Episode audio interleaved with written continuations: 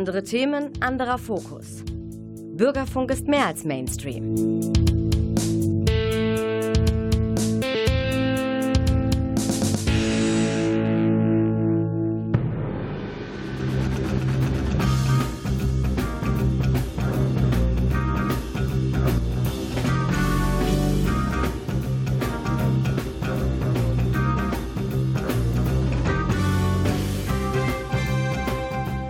Meine Damen und Herren, Sie haben den Theatertalk eingeschaltet, die Sendung des Theaters Münster.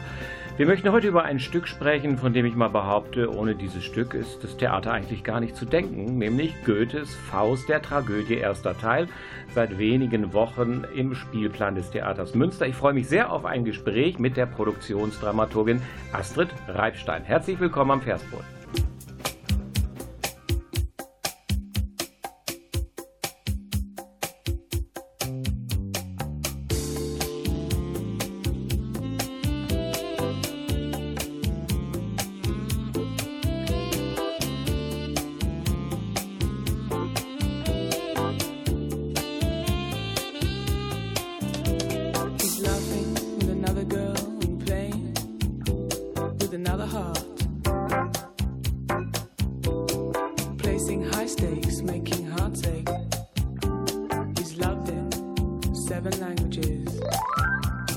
Diamond lights and ruby lights.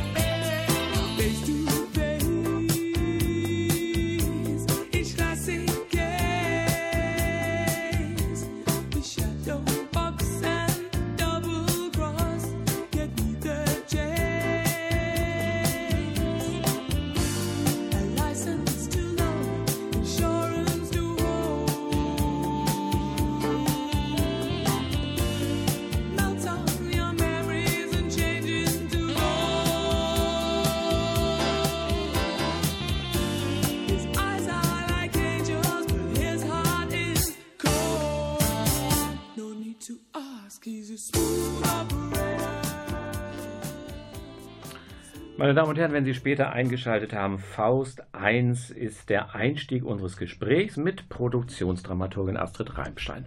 Ähm, Astrid, mal äh, ganz spontan gefragt, wenn du oder als du gehört hast, ich muss jetzt oder ich soll oder ich darf die Dramaturgie für den Faust machen, Da öffnet sich ja so ein ganzer Kosmos, so eine ganze Welt, Faust, Goethe und es werden natürlich auch Erinnerungen wach. Ähm, erinnerst du dich so, wann deine erste Berührung mit Goethe, mit Faust, wann das stattfand und waren die eher positiv oder negativ besetzt? Weißt du das noch?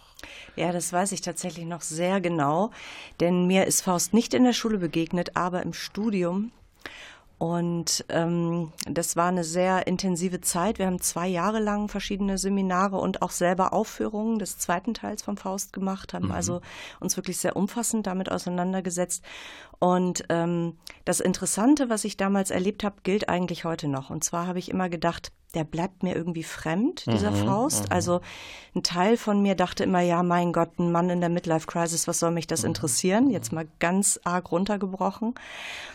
Und gleichzeitig habe ich gemerkt, dass mich das enorm fasziniert. Die Sprache und die Themen, die da äh, verhandelt werden, gar nicht so sehr in der Sympathie für die Hauptfigur, aber in einer großen Faszination und ähm, ja, irgendwie doch auch Sympathie für dieses Werk, für dieses dichterische Werk mit seiner ganzen Poesie. Mhm. Und das begleitet mich bis heute. Mhm. Gibt es da so Themenkomplexe? Also es ist ja unglaublich vielfältig. Also Faust 2 wird ja fast unüberschaubar äh, mit äh, diesen ganzen thematischen Konnotationen. Äh, gibt es so Themenkomplexe, die dich besonders im Faust 1 angesprochen haben? Vielleicht müssten wir auch noch mal zwei, drei Sätze zum Inhalt sagen. Man weiß natürlich, da geht es um eine Wette. Man weiß, da geht es um ein unschuldiges Mädchen. Da geht es um Schmuck, der auf einmal auftaucht und so weiter. Vielleicht sagst du zum einen mal ein paar Sätze nochmal zum Inhalt, so den ganz schnell mal den roten Faden, für alle, die jetzt nicht irgendwie Wikipedia aufschlagen. Und zum zweiten, was dich aus diesem Kosmos der Themen besonders angesprochen hat. Mhm. Ja, mit dem unschuldigen Mädchen bin ich nicht so sicher, weil mhm, ähm, okay. ähm, ich glaube, ähm, dass die Nee, ich mach's so rum, wie du ge gefragt hast, mhm. nämlich erstmal, worum geht's eigentlich? Es geht um einen Mann, der heißt Heinrich Faust und der ähm, am Anfang des Stückes ist er dem Selbstmord nahe, weil er sagt, ich habe zwar wahnsinnig viel gelernt, ich bin ein berühmter ähm, Professor und Gelehrter geworden, aber ich weiß eigentlich immer noch nicht, wie die Welt wirklich funktioniert. Und ähm, er bringt sich aber eben nicht um und was stattdessen passiert ist, dass er einen Pakt mit dem Teufel oder mit einem Teufel, dem Mephistopheles, eingeht, der ihm dann ab da begleitet und natürlich auch Dinge zeigt, die man als normaler Mensch eben normalerweise nicht erleben kann. Und ähm, im Faust 1 geht es eigentlich aus meiner Sicht, würde ich sagen, ständig darum, dass dieser Faust ständig scheitert, sich unmoralisch verhält, sich falsch entscheidet ähm, und wir wissen aber ähm, vom Ende des Faust 2, dass es trotzdem so eine Art Erlösung vielleicht geben kann. Es ist jetzt nicht ganz so mittelalterlich äh, ähm, eindimensional christlich gedacht, wie es auch ähm, im Faust ein bisschen steht, weil Goethe dieses Bild von dem Gott, dem Herrn, auch benutzt. Mm. Es ist äh, durchaus ein bisschen komplexer, aber äh, also, dass die, dass selbst ein Faust am Ende nicht wirklich verdammt ist vor welchen höheren Mächten auch immer man das jetzt sehen mag. Und da sind wir eigentlich genau bei dem Punkt, also eine, die er ins, wirklich ins Verderben stürzt, ist eben Margarete genannt, Gretchen, äh, eine große Liebesgeschichte, die ganz schlimm ausgeht. Mhm. Das mal so kurz zum Inhalt. Mm, aber eigentlich sind wir da schon an dem Punkt, der mich am meisten fasziniert, dadurch, dass Goethe an den Anfang setzt eine Art von Wette zwischen Gott und Mephisto. Wenn man genau hinguckt, dann wettet Mephisto und Gott, der wettet einfach nicht, glaube ich. Mhm. Ne? Aber der lässt das geschehen. Mhm. Eine Scheinwette sagt man ja auch ja, gerne, ne? Genau, mhm. genau. Ähm, und ähm, belässt auch Mephisto in seinem Irrglauben, es handele sich um eine Wette, weil, weil das ja irgendwie dann auch mehr Spaß macht oder so. ähm, und diese Frage, wie verhalten wir Menschen uns, ähm, beziehungsweise wie übernehmen wir Verantwortung für das, was wir tun und immer zwischen diesen moralischen Gut und Böse, was ja auch hochgradig diskutabel ist, was ist eigentlich gut und was ist eigentlich böse. Mm, das finde ich eigentlich das Faszinierende daran, dass Goethe da eine Welt aufmacht, die größer ist als unsere Alltagswelt. Dadurch, dass er eben Gott ins Spiel bringt und Teufel ins Spiel bringt, diverse Geister ins Spiel bringt. Ähm, und das muss man nicht unbedingt alles eins zu eins auf einer mm, Interpretationsebene sehen. Zum Beispiel kann man es auch komplett unchristlich interpretieren und kann dennoch ganz, ganz viel darin finden. Also Und das ist das, was mich wirklich interessiert eigentlich, die Frage nach, äh, wenn doch heute und auch schon gestern, also zu Goethes Zeiten, offensichtlich ja auch schon 200 Jahre her, die Verantwortung für unser Handeln beim Menschen gelegen hat, ähm, dann sind wir ja eine, in einem Bereich, wo man nicht einfache Antworten geben kann, aber viele Fragen stellen. Und das tut Goethe, Geschichten erzählen und Fragen stellen. Ähm, und das, das fasziniert mich tatsächlich mhm. bis heute. Du hast ja schon angedeutet, wie schuldig, unschuldig ist Gretchen denn? An ihrem Verhängnis. Das also du entschuldest sie mhm. nicht ganz, ne? Ich persönlich nicht. Das ist aber tatsächlich eine Interpretationsfrage. Mhm. Also ja, die Tradition sagt, das ist ein unschuldiges Mädchen, wird auch so ausgesprochen, ein unschuldig Ding, das eben für nichts zur Beichte ging. Ähm, ja, diese Verse, die brennen sich dann irgendwie, die sind so mhm. schön, die brennen sich dann doch gerne auch ins Gehirn ein. Ähm, wir haben das ein bisschen anders interpretiert und ich habe mich da auch drüber gefreut, äh, über diese Interpretation, nämlich Wobei ich habe schon wirklich seit Jahrzehnten keine Faustaufführung mehr gesehen, mhm. wo das Gretchen so ein dummes Dümmchen, Opfer, Mädchen ist. Sie ist natürlich irgendwie naiv, erste große Liebe und so, aber Sie wehrt sich ja auch zum Teil. Ne? Sie sagt, genau. er kann auch ungeleitet nach Hause genau, gehen. Ne? Genau. Also so ganz äh, geht sie ihm nicht gleich auf den Leib. Ne? Ist, also sie hat so Widerständigkeiten schon. Sie hat Widerständigkeit, sie ist sehr selbstbewusst, sie mhm. ist auch mhm. mit ihrem Leben nicht zufrieden. Das sind mhm. alles Dinge, die Goethe so geschrieben hat. Und sie ist äh, auch gegenüber Faust sehr selbstbewusst selbstbewusst, zum Beispiel, wenn sie ihn äh, wirklich knallhart ausfragt, wie er denn zur Religion steht. Das äh, kommt ja nicht von ungefähr. Ähm, Natürlich ist sie in gewisser Weise trotzdem Opfer, nämlich Opfer dieser ganzen teuflischen Geschichte, wenn man so will. Ähm, und äh, es ist aber bei uns so, ähm, dass sie eben am Ende durchaus sehr selbstbewusst äh, sich darüber klar ist, dass sie auch Entscheidungen getroffen hat, für die sie jetzt gerade mhm. stehen muss. Und ähm, das Berühmte am Schluss, was eigentlich bei Goethe von einer Stimme von oben gesprochen wird, also man denkt dann natürlich an Gott, äh, dass sie ähm, gerettet sei, in, mhm. im höheren Sinne, nicht gerettet vor dem Henker. Sie steht ja kurz davor, ähm, äh, durch die Justiz umgebracht zu werden, weil sie ihr Kind umgebracht hat nicht gerettet vor dem Henker, aber im höheren Sinne gerettet, das sagt sie bei uns selbst. Und ich glaube, wenn man in die Aufführung geht, dann kommt einem mhm. das auch ähm, verblüffend logisch vor, mhm. dass es so sein muss. Sprechen wir gleich nochmal drunter. Ähm, so die, wie sind denn Sympathien für dich da verteilt? Also letztlich so klischeehaft würde man sagen, Mephisto ist das Böse und äh, Faust ist äh, irgendwie, na ja, also gut, der ewig Suchende, der nach Erkenntnis ringt und dann eben quasi so ein Spielball dieser Wette. Ähm, nicht? Aber der Mephisto ist einem ja aber auch nicht durchgängig unsympathisch. Also in seiner äh, bisschen spitzbübisch perfiden Logik, seinem Analysevermögen, seinem Durchschauen von menschlichen Schwächen, mag man den ja auch irgendwie so ein bisschen. Nicht? Also ich finde dann so eine Frau Marte, letztlich die aber wirklich eine Nebenfigur ist, eigentlich unsympathischer als so ein Mephisto, der einem irgendwie auch Spaß macht. Ne? Wie ist denn das bei dir? Also mit wem sympathisierst du jetzt? Unabhängig von der Inszenierung, bleiben wir nur mal beim Text. Mhm. Ich glaube, ich bin da ein Theateropfer, mhm. in dem Sinne, dass die Bösen immer die faszinierendsten sind. Mhm.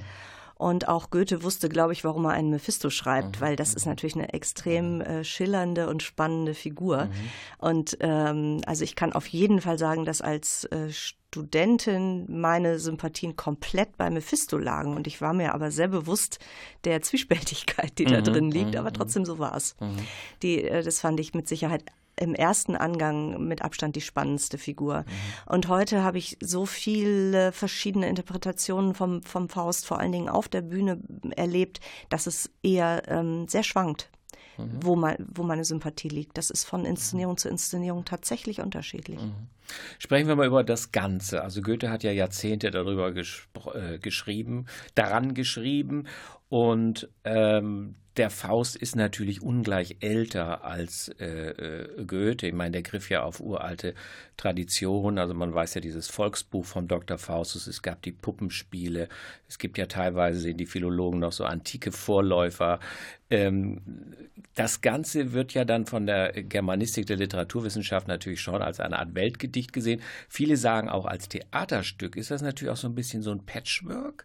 Also es ist nicht wie ein Stück, das aus einem Guss, also wie vielleicht schillernde Maria Stuart schreibt, wo das einfach so verdichtet ist, viel enger und dass so ganz viele Themen sich zwar zu einem faszinierenden Konglomerat ergeben, aber es auch vielleicht ein bisschen viel ist für dieses Stück und man manchmal so den roten Faden, also erinnern wir mal an den Osterspaziergang, Auerbachs Keller, dann kommt diese Hexenküche mit diesem Verjüngungstrank, diese ganzen Geschichten irgendwie. Also ist es für dich trotzdem ein geschlossenes, gut funktionierendes Theaterstück, unabhängig von den ganzen Qualitäten, die du ja auch schon rausgearbeitet hast? Warst du mal in meiner Einführung? Ich staune, weil du stellst gerade meine Lieblingsfrage. Gut, dann beantworte sie für unsere Zuhörer. Ähm, Genau, das, der Faust ist tatsächlich überhaupt nicht aus einem Guss und ich finde das auch sehr nachvollziehbar, wenn man sich mal klar macht, dass da ein Künstler, nämlich Herr Goethe, eben, wie du gesagt hast, 60 Jahre lang immer wieder weiter dran gefeilt hat und allein von seinem ersten Überlegungen, oh, ich will eine eigene Faustfassung schreiben, da war er Mitte 20, so um 1770 rum, bis zum äh, ersten Druck dessen, was wir heute eben ja auch noch als der erste Teil kennen, ähm, sind fast 40 Jahre vergangen. Also kein Wunder. Und für mich ist es aber so, dass das gerade die Faszination ausmacht, weil ich glaube, das Ganze auf eine Wäscheleine hängen zu wollen und in einer äh, oder mit einem Pinsel, äh, mit einer Farbe nur malen zu wollen, ist mhm. ähm, tatsächlich, ähm, wurde ja oft versucht im Laufe der letzten 200 Jahre. Ich glaube, das ist, blendet immer sehr, sehr viel aus. Mhm. Und gerade die Fülle und Widerspenstigkeit dieser Dichtung ist das, was wirklich am Ende die Faszination ausmacht. Und den Regisseuren es natürlich nicht leicht macht, ne? Absolut. Ja. ja. Wir hören ein bisschen Musik, wie so oft schon von Klaus Blödo besorgt. Vielen Dank.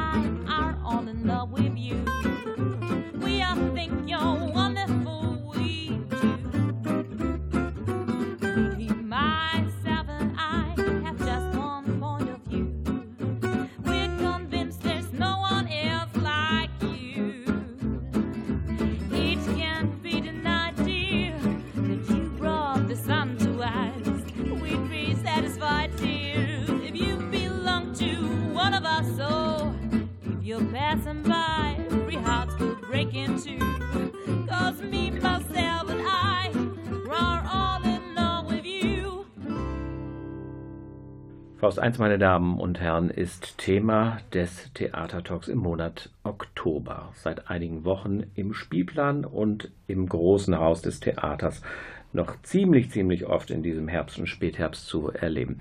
Meine nächste Frage an Astrid Reibstein, die das Ganze dramaturgisch äh, betreut. Äh, man wendet sich ja dann als ein junges, äh, ja, ehrgeiziges Produktionsteam einem Stoff zu, der natürlich eine unglaubliche Rezeptionsgeschichte hat. Also ungezählt die ganzen Faust-Inszenierungen und auch die Nichtkenner erinnern sich natürlich, auch wenn sie es vielleicht selber nicht gesehen haben, weder im Original noch in der Bühnenaufzeichnung gefällt natürlich immer Quartflieg und Gründgens. Das wird ja sozusagen als die Inkarnation ähm, dieses äh, Gegenspielerpaars dargestellt. Und dann fällt natürlich auch oft der Name Peter Stein und dieses Großprojekt auf der Expo, der also wagemutig Faust 1 und 2 mit, ähm, glaube ich, es war Bruno Ganz, ne? Bruno Ganz da auf die Bühne gebracht hat. Das sind natürlich solche Leuchttürme. Äh, meine Frage an dich, Astrid, ist das irgendwie auch belastend? Also im Sinne von, äh, dass man sagt, also die Sachen muss ich mir zumindest angesehen haben oder sagt man, das interessiert mich jetzt eigentlich gar nicht. Ich gehe ganz unverfänglich mit den Ideen und der ästhetischen Konzeption des Regisseurs an den Text. Sollen die doch das so und so gemacht haben, wir machen es anders? Oder guckt man sich das eine oder andere doch an, entweder um sich abzugrenzen oder vielleicht auch sich ein bisschen dran zu orientieren? Ich, ja, letztlich ist die Antwort natürlich immer individuell. Ähm, also ich glaube, dass das dieser, diese Rezeptionsgeschichte durchaus ein Ballast sein kann. Ich habe äh, durchaus erlebt, dass Regisseurinnen und Regisseure äh, unbedingt dann was Eigenes machen wollen und es soll ne, möglichst originell sein und trotzdem irgendwie äh, ähm, wollen sie zeigen, wie klug sie sind und so. Da kann man an so einem Stoff wie Faust enorm schnell dran scheitern. Das äh, geht wirklich ganz, ganz flugs, dass man da in irgendeine Sackgasse rennt. Mm, das ist wirklich das ist wirklich nicht einfach, eine, äh, ein Verhältnis dazu zu finden, wie verhalte ich mich zu dieser ganzen äh, großen äh, Geschichte, die das Werk schon hat und die großen Theatermomente, die es schon gab oder die auch bekannt sind ähm, und will trotzdem was eigenes machen. Mm, mir als Dramaturgin geht es so, dass ich ähm, sehr froh bin, dass ich schon recht viel Erfahrung mit dem Stoff habe, weil ich inzwischen an einem Punkt bin, wo ich sagen kann, okay, sag mir, was du machen willst und ich befördere das, was du Regisseur, Regisseurin damit vorhast, weil ich kann es mir in tausend verschiedene Richtungen vorstellen. Das mhm. ist, das kommt so mit der Berufserfahrung. Ne?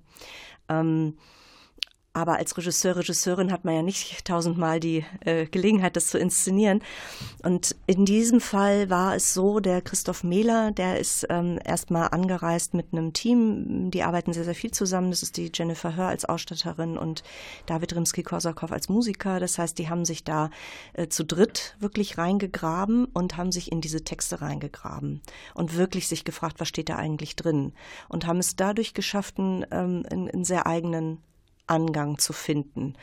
Wir haben, glaube ich, nicht so viel ähm, alte Aufzeichnungen von alten Inszenierungen angeguckt, weil sie das nicht so interessiert hat, sondern mhm. sie wollten wirklich rausfinden, was erzählt uns dieser mhm. Text. Es sei denn, unbewusst ist doch was abgespeichert Bestimmt. von was man mal gesehen hat ja. und das aktiviert sich wieder. Man weiß gar nicht mehr, ist es gesehen oder ist das quasi meine Idee. Ne? Ganz Passiert sicher. Ja ich glaube, bei Null fängt niemand an mit nee. dem Faust. Mhm. Und, mhm. und sei es nur, dass man sich an möglicherweise schreckliche Schulstunden äh, in der Schule erinnert oder so, keine Ahnung. Mhm. Also irgendwas hat man ja immer im Kopf. Aber ähm, die große Qualität, glaube ich, dieser Arbeit bestand darin, dass sie wirklich gesagt haben, okay, wir lesen jetzt diesen Text und wir versuchen ihn mit offenen Augen zu lesen. Was erzählt uns das? Mhm was hat das mit uns heute zu tun, um dann festzustellen, ups, total viel. Mhm. Und der Text ist 200 Jahre alt. Mhm. Mhm. Ähm, wir haben ja vorhin drüber gesprochen, würde man den ganzen Faust aufführen, wären das über vier Stunden. Ihr macht irgendwie zwei Stunden ohne Pause. Also habt ihr gestrichen. Jetzt die Lesart von eurem Team bedeutet ja auch, wir lassen das eine oder andere weg, was uns weniger relevant oder zumindest verzichtbar erscheint, ohne dass man den roten Faden an irgendeiner Stelle durchtrennt. Was habt ihr denn getilgt oder rausgenommen und mit welcher Begründung? Das war ein sehr langer Prozess über viele ähm, Kurven und, und Ecken. Mm, denn ähm, wir wussten ja am Anfang, als wir angefangen haben, daran zu arbeiten, noch gar nicht, ob wir aus Corona-Maßnahmen, Regeln, Gründen vielleicht nur anderthalb Stunden lang spielen dürfen. Mhm. Sind dann zu dem Schluss gekommen, okay, also in anderthalb Stunden Faust zu machen, ist so skelettförmig, dass das irgendwie nicht fast nicht geht, mit der Größe Welttheater zeigen zu mhm. wollen. Mhm. Ähm, so, das war so die, das eine Extrem. Und ähm, das andere Extrem ist aber auch, dass uns klar war, dass wir niemanden irgendwie einen viereinhalb Stunden Abend äh, im Theater, egal wie toll der vielleicht ist, äh, zumuten wollten.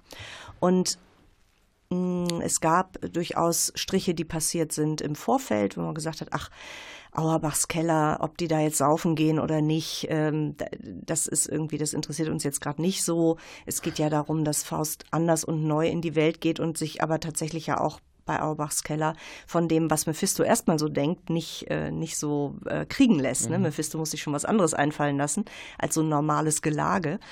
Ähm, aber den Gedanken fanden wir jetzt nicht so wahnsinnig interessant, mm, so dass das dann wegfiel. Mm, es ist zum Beispiel auch sehr früh klar gewesen, dass das Vorspiel auf dem Theater bei uns nicht stattfindet, weil die ganze Inszenierung ständig sagt, das hier ist Theater. Mhm. Das heißt, die Funktion dieses Vorspiels ist vorhanden, ohne dass man das aussprechen mhm. muss. Und so ging es uns witzigerweise mit recht vielen Szenen. Ähm, diese Inszenierung lebt sehr von großen Bildern, die dann ausgestaltet werden. Und es ist immer wieder passiert, zum Beispiel mit, äh, für mich sehr überraschend mit der Hexenküche, dass die ähm, erst als Szene gekürzt, aber da war und dann in den Proben eine Idee aufkam für ein Bild und dann standen wir da alle, nachdem wir das äh, gesehen haben, dieses Bild dann auf einer Bühnenprobe mal wirklich sehen konnten. Und wir dachten, ja, okay, dann, dann ist es ja alles da. Mhm, mh. Und dann geht es irgendwie auch ohne diesen Text. Und dann ist der Text ganz, ganz arg zusammengedampft. Mhm. mhm. Sehr verdichtet auf mhm. eine Art. Mhm. Ähm, für mich als drittes Beispiel, und dann höre ich auch auf, als, äh, äh, als Dramaturgin äh, ein kleiner Schock war, äh, die erste Strichfassung zu lesen und festzustellen, es gibt keine Walpurgisnacht. Und ich dachte, mhm. wow. Geht das überhaupt, ja. Also, wie, ihr wollt die Hexenwelt nicht, was soll das denn? Ähm, und jetzt muss ich sagen, das ganze Ding ist eine einzige Walpurgisnacht. So also ähnlich wie mit dem, mit dem äh, Vorspiel auf dem Theater ist die Walpurgisnacht total da, auch ohne dass die Texte gesprochen werden. Mhm. Das ist wirklich faszinierend für mich gewesen zu sehen, wie viel da mh, hm, sich so reingewirkt hat ähm, und in eine Verdichtung gekommen ist und gerade durch die Bildstärke ähm, hier und da einfach nicht mehr mit Worten auserzählt werden muss. Mhm, mh. Ähm, ihr habt ja oder ihr seid ja ein doch dann sehr junges Team. Also bei Faust, wenn man ihn sich so vorstellt, würde man sagen, das ist ein gereifter Mann. Da muss natürlich auch ein Altersunterschied zum Gretchen haben, damit dieser Verführungscharakter ähm, deutlich wird. Ähm, war das ein Problem, dass man Faust sich ja eigentlich älter, abgeklärter ähm, er kokettiert ja auch oder spielt mit dem Gedanken des Selbstmords, weil dieses Leben ja für ihn auch dann teilweise abgeschlossen erscheint. Ne? Ähm, war die Besetzung relativ klar oder hätte auch Faust Mephisto und Mephisto Faust spielen können? Die sind ja altersmäßig zwar ein bisschen auseinander, aber nicht so sehr.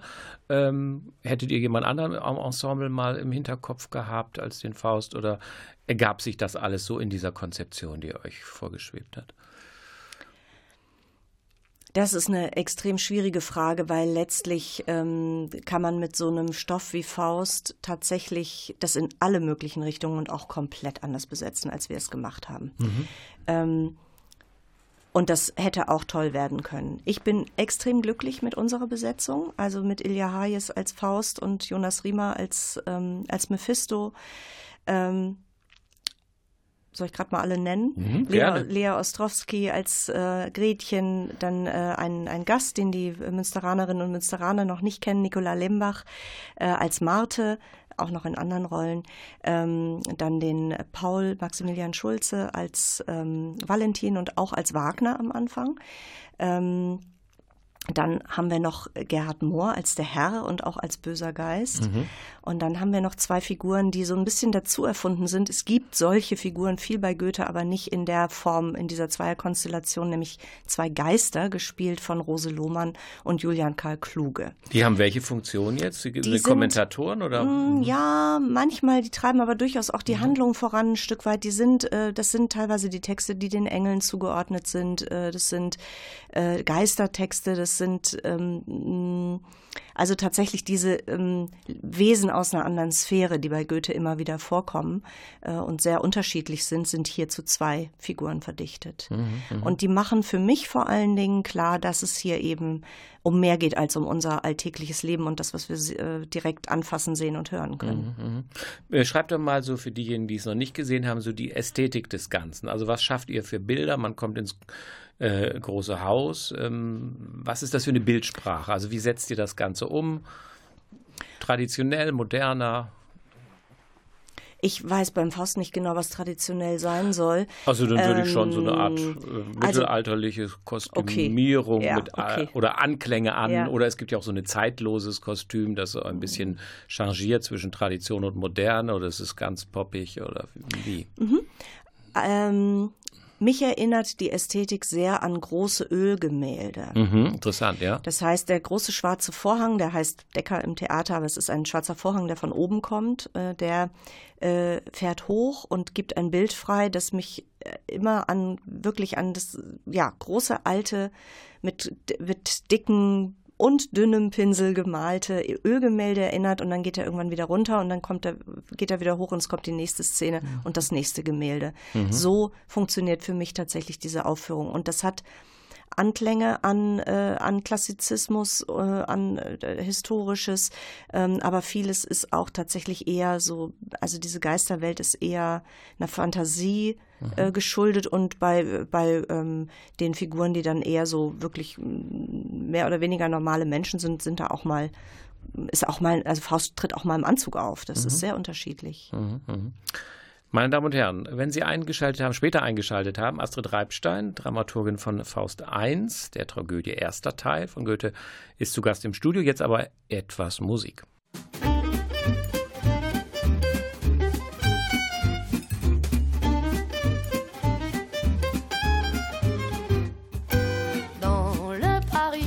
petits quartiers, oubliez les touristes, les cartes postales et leurs vieux clichés. La tour Eiffel la joue aux yeux des passants. Mais moi je vous emmène à Ménilmontant. Et prendre un petit verre, êtes mes invités. Dans le Paris des gens ordinaires, on est plus souvent sur boulevard Voltaire qu'aux Champs-Élysées. La tour d'argent fait de l'œil au digne chaland. Mais y la goutte d'or rouge dîne en marrant autour de la table de la simplicité.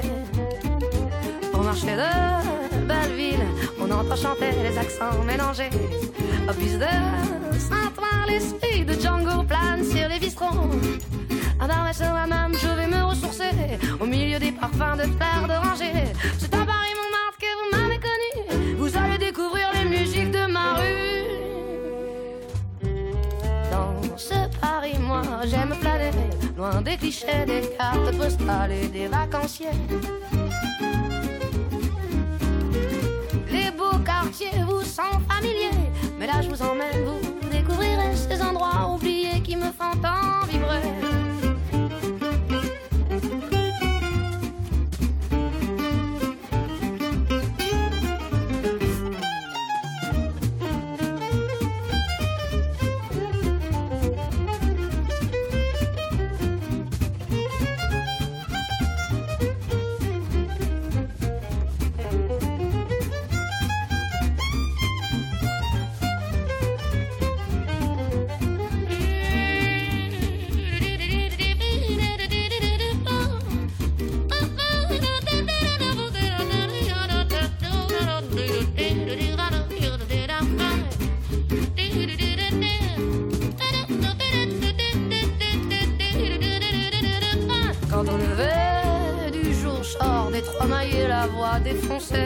Je vais croquer ma femme en colimaçon comme à la maison. Marcher des enfants rouges m'emmène autour du monde. Au métro Robespierre, tous mes potes vagabondes. C'est à Paris Montmartre que vous m'avez connu. Venez donc écouter les musiques de ma rue. Dans ce Paris, j'aime me balader au gré des jardins, des portes cochères et des escaliers. Ces quartiers me sentent familiers avec des gens simples et de la sincérité. C'est le Paris que j'aime partager.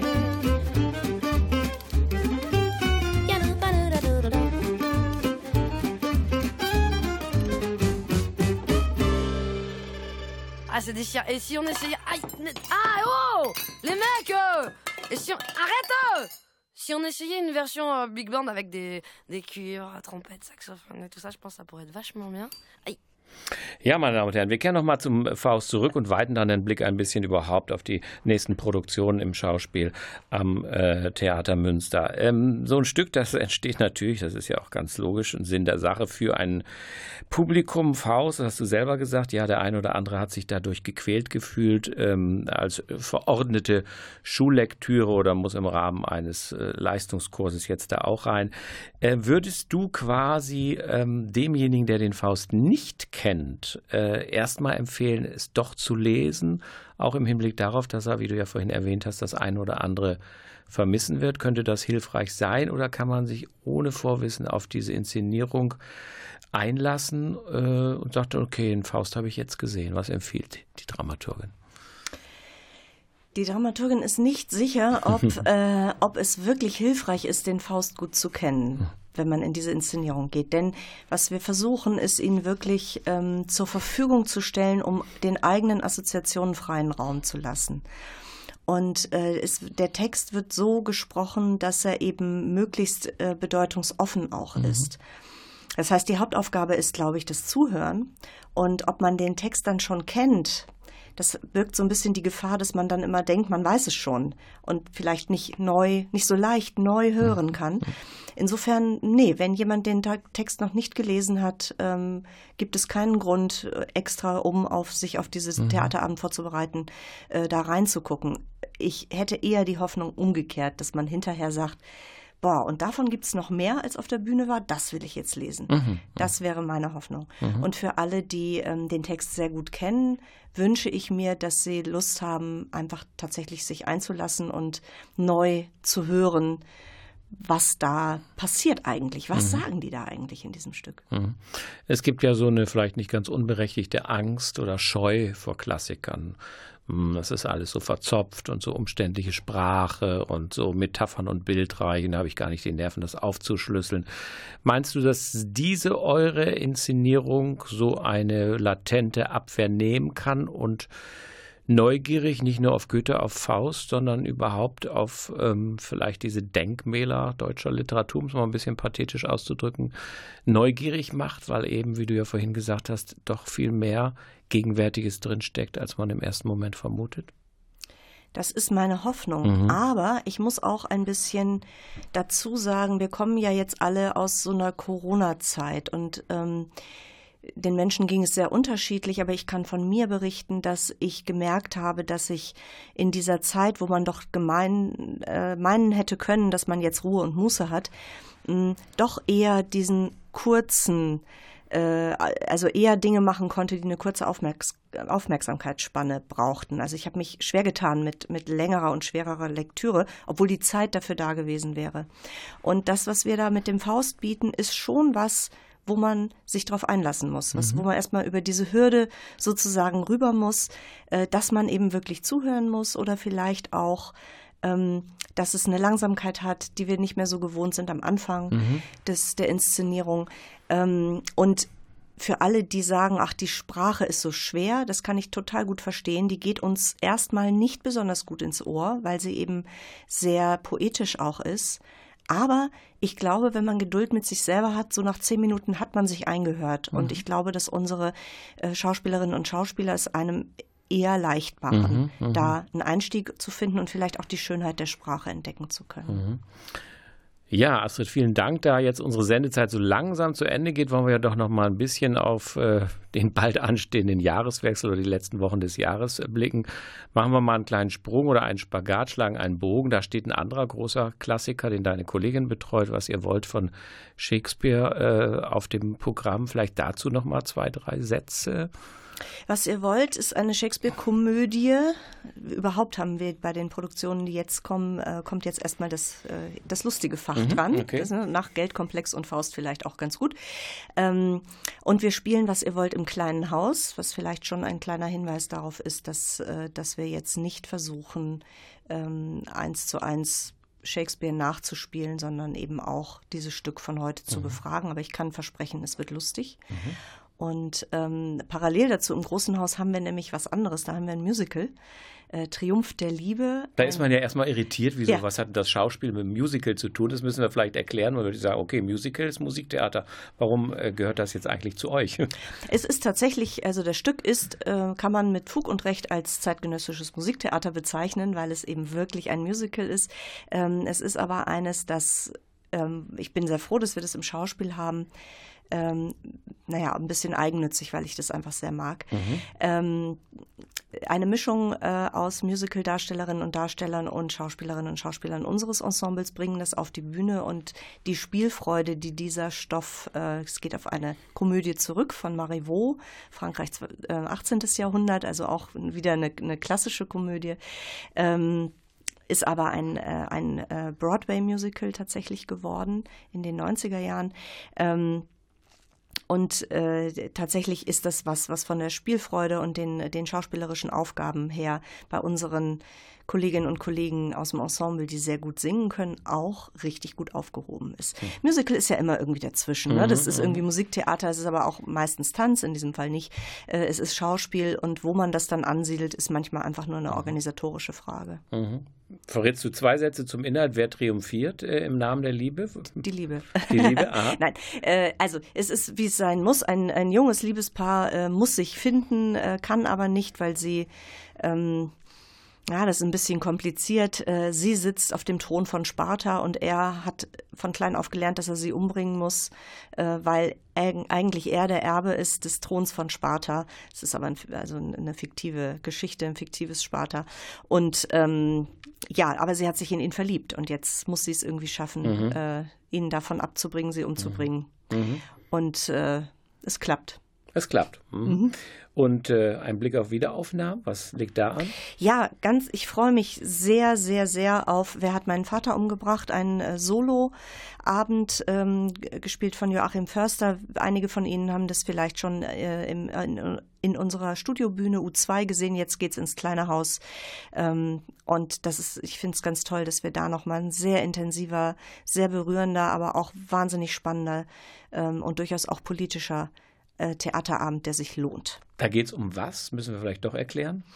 Ähm, es ist die Geschichte eines jungen Mannes, der ähm, sich zurückerinnert ähm, an seinen Vater und auch also an die Konflikte, die er mit ihm hatte, mhm. auch äh, in seiner eigenen erwachenden Homosexualität, aber auch ähm, ja überhaupt, wie das so ist mit Vater und Sohn und äh, der dann zurückblickt und letztlich das Leben seines Vaters erzählt und damit mhm. auch sein eigenes. Mhm, mh blicken wir nochmal in eine Zukunft, die es in dieser Form nicht gibt, aber kehren wir deshalb nochmal zum Faust zurück.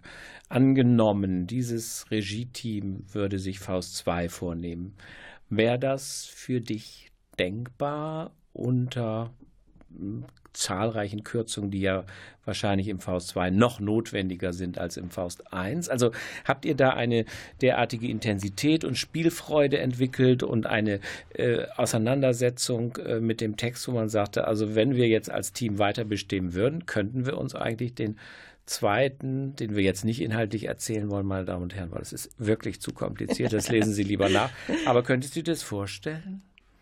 Ich habe äh, ja erfahren, dass tatsächlich das letzte Mal, als Faust 1 hier lief, äh, 2008, ja. äh, dann im Jahr darauf. Äh, Markus Faust Kopf 2. hat das gemacht im Großen Haus. Genau, genau. genau. Ähm, also dadurch, dass wir wirklich mit sehr bedeutungsoffenen großen Bildern mhm. arbeiten, wäre mhm. das überhaupt kein Problem. Das könnte mhm. man tatsächlich locker machen.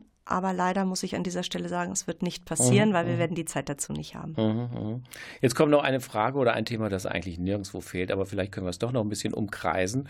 Ähm, es ist ja nicht so einfach gewesen nach der Corona-Krise, dass die Häuser sich füllen. Einerseits war es die Ängste waren noch da, zum Zweiten auch noch das lange schöne Spätsommerwetter. Merkst du jetzt aus deinen persönlichen Erfahrungen, dass ähm, das Leben ins Theater jetzt zurückkehrt, nicht von Seiten der Bühne, der Schauspieler, der Sänger und der Tänzer, sondern von Seiten des äh, Publikums wachsen auch Bedürfnisse. Das merkst du ja bei deinen Einführungen. Ihr macht ja, glaube ich, bei fast jeder äh, Faustinszenierung eine jeder. Einführung. Ne? Merkst du da also, jetzt wächst auch wieder das Bedürfnis, sich mit den Texten, den Umsetzungen, den Inszenierungen Fragen zu stellen? Äh, wächst das wieder an oder ist für dich immer noch so ein bisschen, ja, ein bisschen so Mehltau auf allem?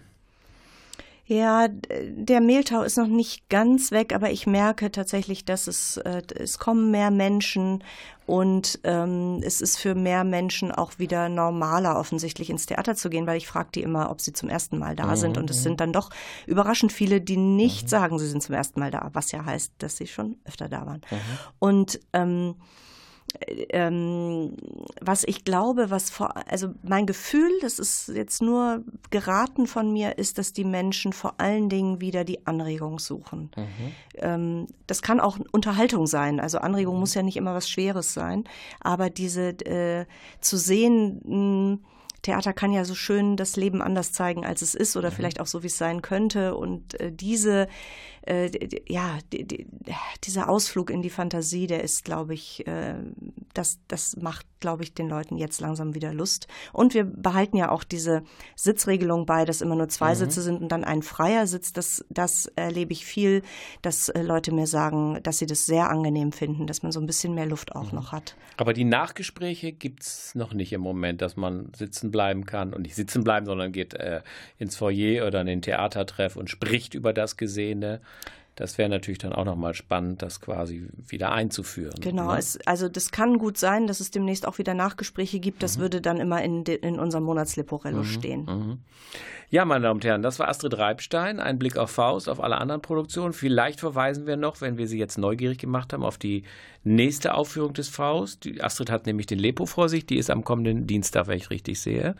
Ähm, wir sind jetzt heute am 16. Oktober und dann denke ich, äh, wenn ich mich richtig erinnere, dann am kommenden Dienstag um. Am 19. Oktober ist die nächste Faust-Vorstellung ähm, im Großen Haus und da drauf dann am Sonntag, am 24. Da am Sonntag ist es um 18 Uhr. Wunderbar. Und dann kommt irgendwann Triumph der Liebe, dann kommt Was ihr wollt und wer hat meinen Vater umgebracht? Sowieso. Herzlichen Dank, viel Erfolg, viele ausverkaufte Fäuste. Und äh, wir freuen uns auf einen weiteren Besuch. Das wird dann wahrscheinlich im neuen Jahr. Im nächsten Monat ist dann erstmal das junge Theater dran. Und bis dahin auf Wiederhören und tschüss. Tschüss.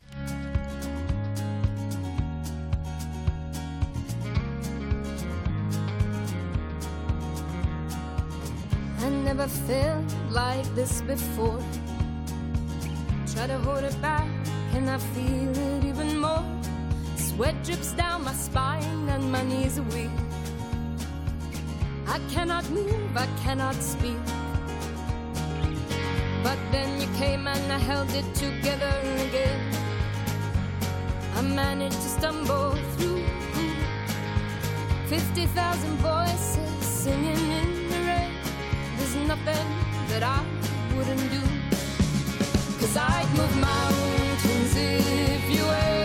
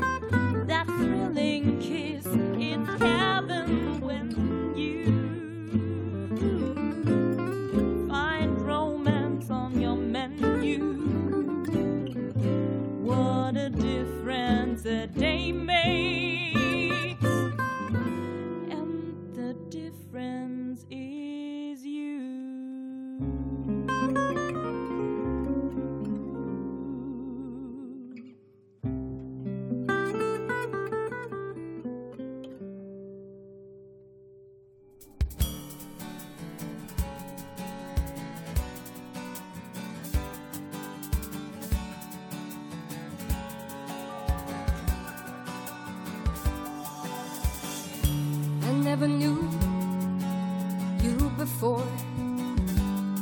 I'd been walking around with my eyes on the floor. But now you're everywhere to me, you're every face.